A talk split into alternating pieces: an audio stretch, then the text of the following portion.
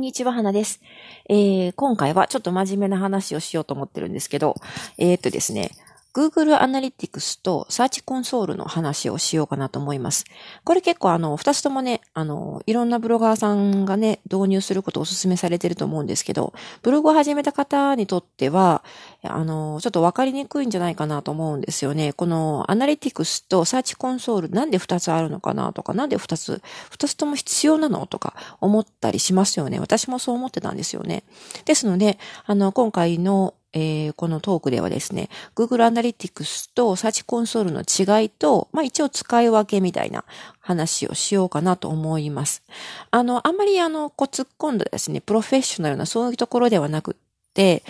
私自身がですね、あまりこういう解析ツールとか、あの、ブログのアクセス解析とかいうの苦手な方なんですよ。で、あの、ですので、まあ、初心者の、まあ、解析に関しては、私も初心者だと思うんですよね。ですので、初心者による初心者のための、まあ、最低限の使い方というか、最低限知っておきたい知識みたいな感じで喋っていきたいと思いますので、はい。もしよかったら最後までお付き合いください。はい。まず、あの、概要として Google Analytics と Search Console のことを2つまとめてざっくりとお話ししておきたいんですけど、あの、そもそもブログにどれだけの人がアクセスしてきて、で、どんなページが読まれているかとかね、そういうアクセス解析ってもともと無料ブログであれば、えー、デフォルトでついていたりするんですよね。で、ワードプレスでも、えー、っと、ジェットパックとかいうプラグインをインストールすれば、すぐに結構あの、詳細な情報が出てくるんですけど、まあ、でもね、もうちょっと突っ込んで情報を得たい時とか、あの、まあ、ユーザーの行動をね、深く知りたい時なんかは、Google Analytics の方が詳細にわたってですね、いろいろ解析できるんですよね。で、あとあの、もう一つ、無料ブログサービスで提供されているデフォルトのアクセス解析っていうのはですね、結構あの、ロボットのアクセスとかもカウントされていたりしてですね、アクセスが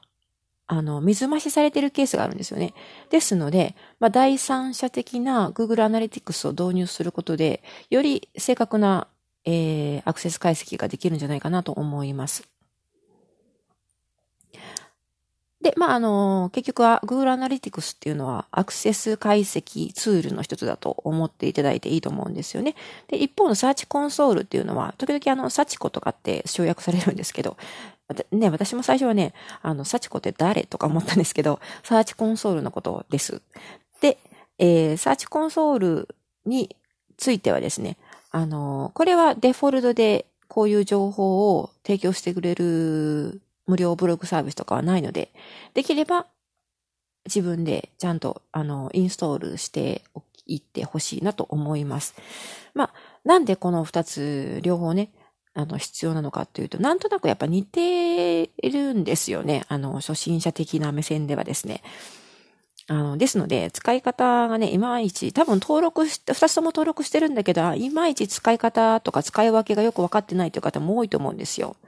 でも、あの、この二つを使いこなせればですね、例えばこんなことがわかります。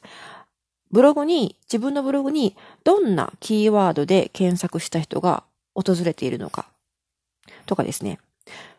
あの、まあ、ぶっちゃけ検索結果で自分のブログは何番目ぐらいなのか、何位で表示されているのか、とかですね。ブログを訪問した読者がどんな風にやってきて、どんな風に去っていくのか、とかですね。その他にも、ブログが最も読まれ、読まれている時間帯、一日の時間帯で、まあ、夜なのか朝なのかとか、そういう時間帯がかなり詳細にわかります。というわけなんですよ。ですので、なかなか魅力的だと思うんですよね。で、結構こういうことって気気になるじゃないですか。なあの、どんな検索ワードで、えー、どれだけのユーザーの人が、こう、検索から入ってきてるのかとか、ね、ちょっと知りたいですよね。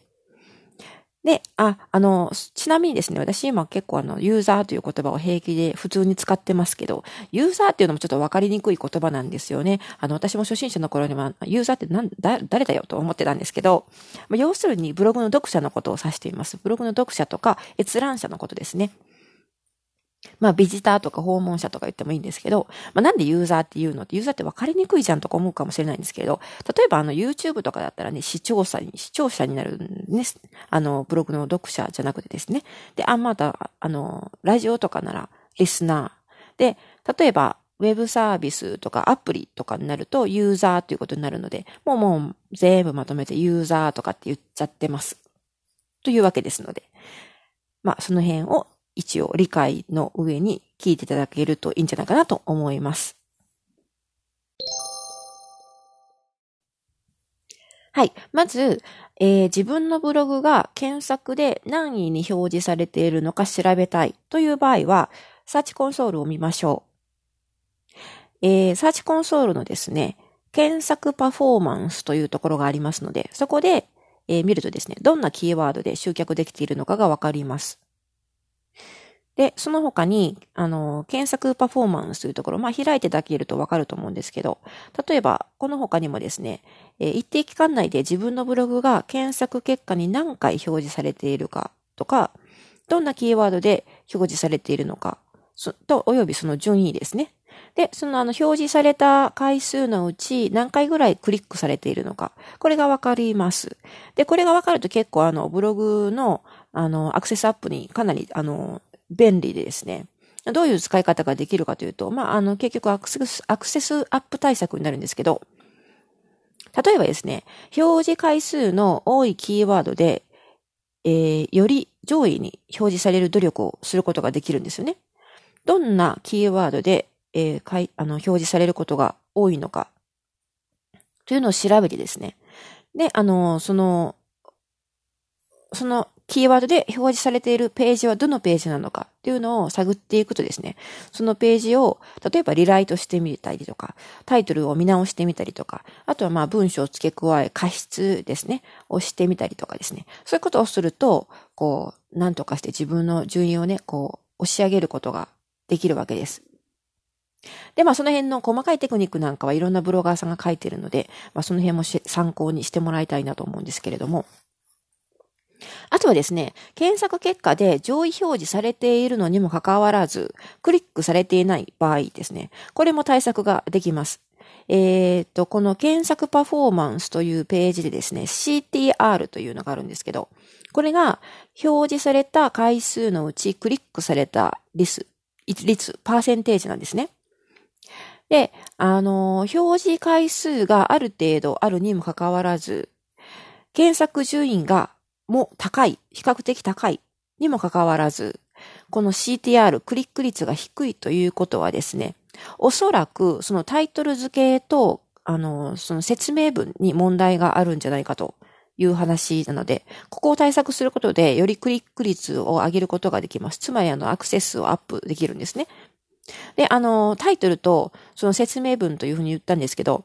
えっ、ー、と、検索、何かのキーワードで検索したときにですね、一番、まあ、こう、目立つ部分、青色の文字かな？で、あの、出てくるのがタイトルになるわけですね。その記事のタイトルと、およびブログタイトルが一緒にあの表示されることもあります。で、その下に、えー、っと、グリーンの文字だと思うんですけど、確か、えー、URL が表示されますよね。で、その、さらに、その下にですね、あの、灰色とか黒っぽい文字で説明文が、こう、表示されると思うんですよね。何もあのしてない場合、デフォルトで何も手を加えてない場合はですね、たおそらくそのブログの冒頭部分がこう抜粋されて書かれて出て表示されると思うんですけど、ユーザーが検索、何かキーワードで検索して、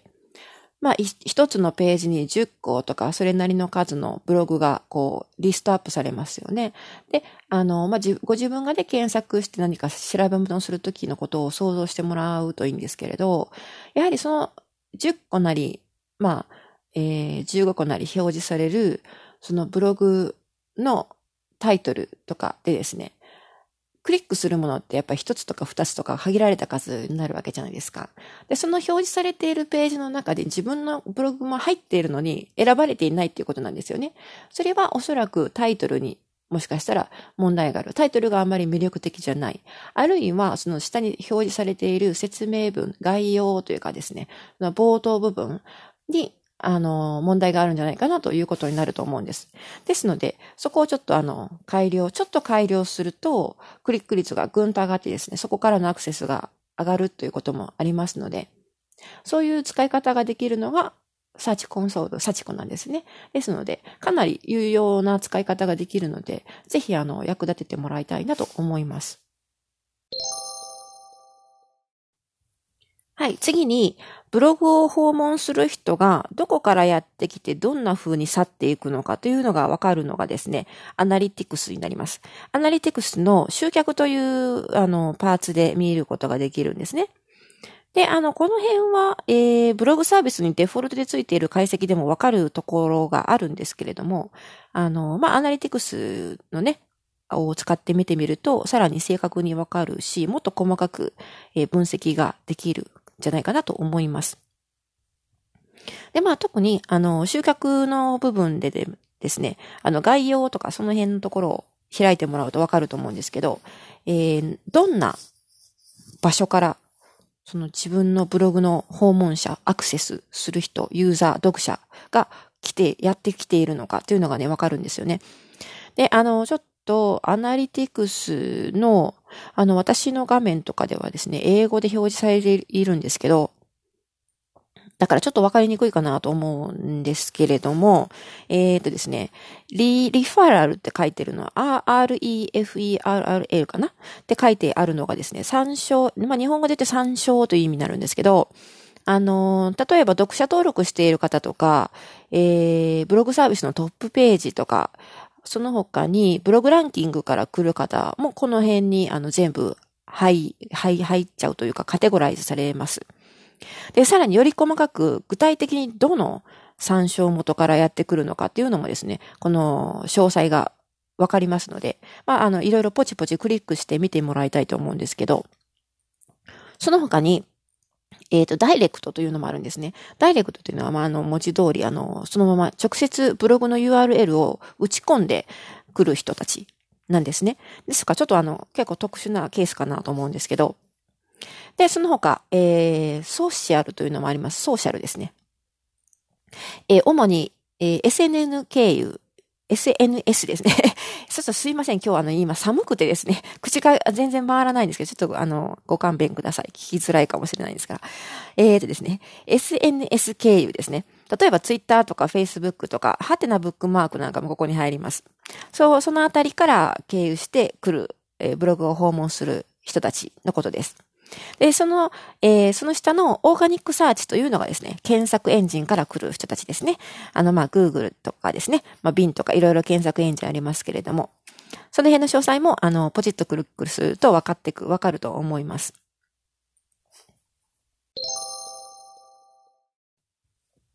はい、次に、その他にもアナリティクスっていろんなことがわかるので、それをまとめてざっくりとお話ししておきます。えー、先ほど言ったブログを訪問する人がどこから来るのか、それ以外でアナリティクスでわかることはですね、例えばページの閲覧数、何ページぐらい読まれているのか、あとユニークユーザーといってですね、これは閲覧人数のことですね。例えば一人の人がそのブログを訪問して、数ページ見ることってありますよね。2ページ目見たり3ページ目見たりするじゃないですか。で、あの、そのページの数数、見たページの数というのは、ページ閲覧数、ページビューとかって言いますけれども、それで、あの、表示されるんですね。で、あの、そうではなくて、何人の人が訪れたかっていうのはユニークユーザーというところを見ます。で、これリアルタイムで見ることもできます。はい。その他に、ブログが読まれている時間帯、あの、先ほど冒頭でちらっと言いましたけど、何時から何時の時間帯が一番読まれていて、何時から何時の間はあんまり読まれてないとかね、こういうのがわかると、自分のブログを何時ぐらいに、の時間帯に、えー、投稿するのが一番効果的なのかっていうのもね、結構、あの、でき、考、対策ができるんじゃないかなと思います。その他、ユーザーがアクセスしている国、まあ、日本とか、それ以外の国ですね。国とか地域別でわかると思います。えー、デバイス、デバイスはあの、モバイルからのアクセスと PC、パソコンから、もしくはタブレット、この3種類で表示されています。その他に最も読まれているページとかですね。あとあの、最も離脱率が高いページです。離脱率っていうのはそのページを最後にしてユーザーが他の去っていくということなんですけれども、そういうのが分かったりですね。あとあの、結構役に立つのは直帰率というところかなと思います。直帰率、あの、まっすぐに帰る率というふうに書くんですけど、1ページのみの閲覧でブログを離脱する、ブログをもうあの、さよならしてしまう人の率ということですね。で、あの、まあ、直帰率が高いとき、高いのは良くないのかというとですね、必ずしも、まあ、悪いというわけではないんですけれども、やはりちょっと注意したいところがあってですね、それをちょっと説明しておきましょう。直帰率が高い場合ですね、どんなことが考えられるかっていうと、まあ、一つのページ、そのページのみの閲覧でブログを離脱するということはですね、えー、最後まで読まずに戻るボタンを押して検索ページに戻ってしまうとか、そういう可能性もありますよね。そういう場合は、大抵はページセッション継続時間が短くなってしまいます。ページセッション継続時間ってあの、えー、ちょっと長いんですけど、長い名前ですけど、要するにそのページに何分間とか何秒間留まっていたかという時間がわかるんですね。で、あの、その時間が短いということは、もうなんかもう例えば、パッ、検索から来たんだけども、パッと見て、あ、もうこれ私のの欲しい記事じゃないな、ちょっと違うなと思って、また戻るボタンを押して検索結果に戻るとかね、そういうアクションをした可能性が考えられます。ただ、そうではなくて、えー、っと、継続時間、滞在時間が長い場合はですね、そのページをあの、しっかり最後まで読んでですね。で、その後、ユーザーの持っている問題とか欲しかった情報があったとかね、解決のヒントが見つかったとか、そういう、まあ、あの、まあ、情報を検索してて気が済んだって感じですよね。なので、ブラウザを閉じちゃった。そういう可能性もあります。ですので、あのー、まあ、直帰率が高くても、ページセッション継続時間が長い場合はあまり心配する必要はないんじゃないかなと思います。その他にですね、最初に訪れたページ、1ページ目の、あの、を読んでですね、そこから、例えば広告クリック、広告リンクをクリックした場合、その場合も直帰したということにカウントされるので、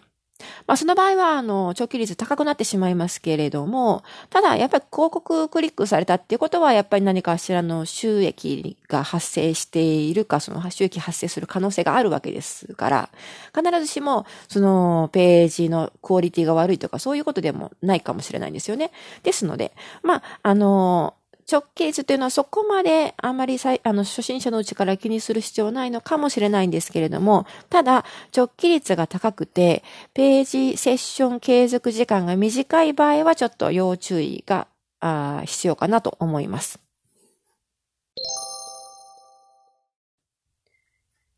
はい。そして、あとあの、サーチコンソールでできることもざっくりと、あの、まとめてお話ししておきたいんですけれども、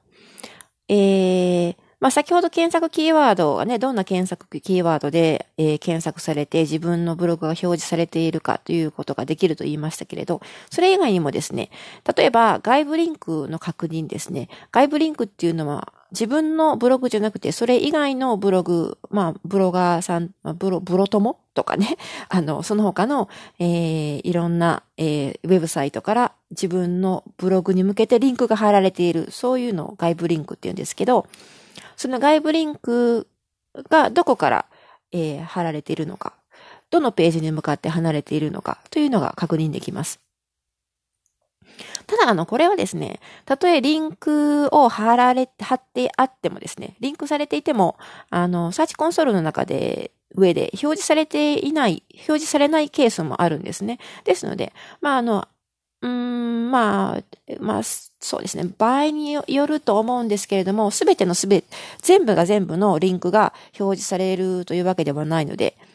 ということも理解しておいてください。で、あとですね、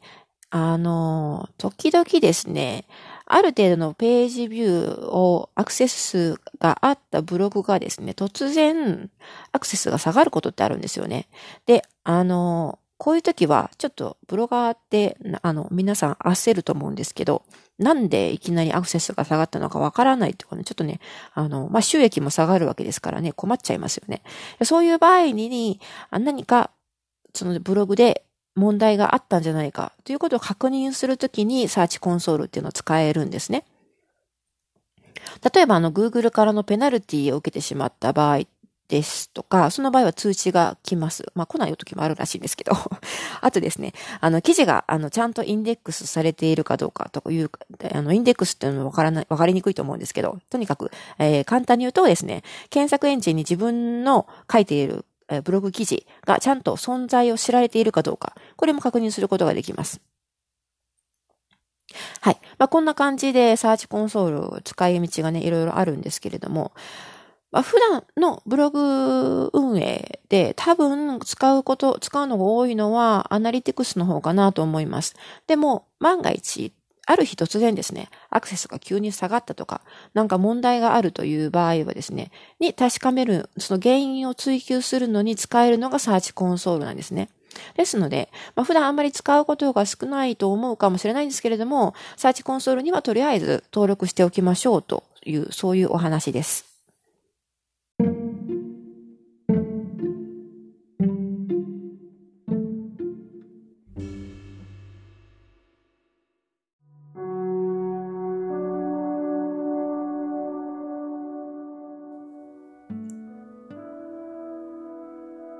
今回は以上になります。いかがだったでしょうか？えー、Google Analytics と Search Console の使い分けとその違いをですね、えー、初心者による初心者のための最低限の知識としておお伝えしました。あの、最初はね、私もあのブログを始めたばっかりの頃は、な、なんでこれ二つもいるのかなって、その違いがよくわからなかったんですけど、まあ、今もあんまりわかってないんですけど、でもまあそういう私でもですね、アクセス解析が苦手な私でも、最低限使ってるところを、ピックアップして紹介したので、多分、あの、初心者の方にも役立ててもらえるんじゃないかなと思います。で、あの、まあね、とりあえず、両方とも登録しておきましょうということで、特にあの、自分がこれで稼ぎたいと思ってたりとか、メインブログにしたいと思ってるブログはですね、やっぱり登録しておく方がいいです。あの、すぐにはこう、えー、まあ、データ解析ですので、すぐにこう、使えるものではないんです。即戦、今日登録して今日使えるとかそういうものではなくて、やはりこう、時間をかけてね、数日経って初めて、こう、だんだんと、こう、データが積み上がっていくものですので、まあ、できるだけ早い段階から登録だけはしておくという感じで、えー、やっておかれるといいんじゃないかなと思います。はい。まあ、あの、この、今日はこれ、こういう感じなんですけれども、今日はですね、ちょっとあの、えー、寒い冬のカナダから収録してるんですけど、むっちゃくちゃ寒いんですよ、外がね。あの、マイナス20度なので、まあ、あの、余談になりますが、ちょっと寒くて私の滑舌、口もあの、普段に増して回らないくてですね、もう手、手とか足とかもひんやりしてしまってですね、ちょっとあのー、聞きづらいところがあったと思うんですけれども、まあ、あの、少しでもブログ運営に役立てていただけたら嬉しいです。はい。で、こんな感じでですね、私のあの、こういうトークではですね、ライティングに関することとか、在宅ワークのこととか、まあ、あの、カナダでの暮らしとかね、時々雑談を交えてお話ししてますので、もし、あの、少しでも役に立ったなと思われましたら、ぜひ、えー、チャンネル登録とか、フォローとか、お気に入り登録してもらえると嬉しいです。はい。その他、あの、ツイッターとか、インスタグラムとか、いろいろタンブラーとか、あの、ピンタレスとかな、結構いろんなことやってますので、よかったらそちらの方も、ちらっと覗いてもらえると嬉しいです。はい。では、今回は以上になります。最後までお付き合いいただきましてありがとうございました。また次回お会いしましょう。またね。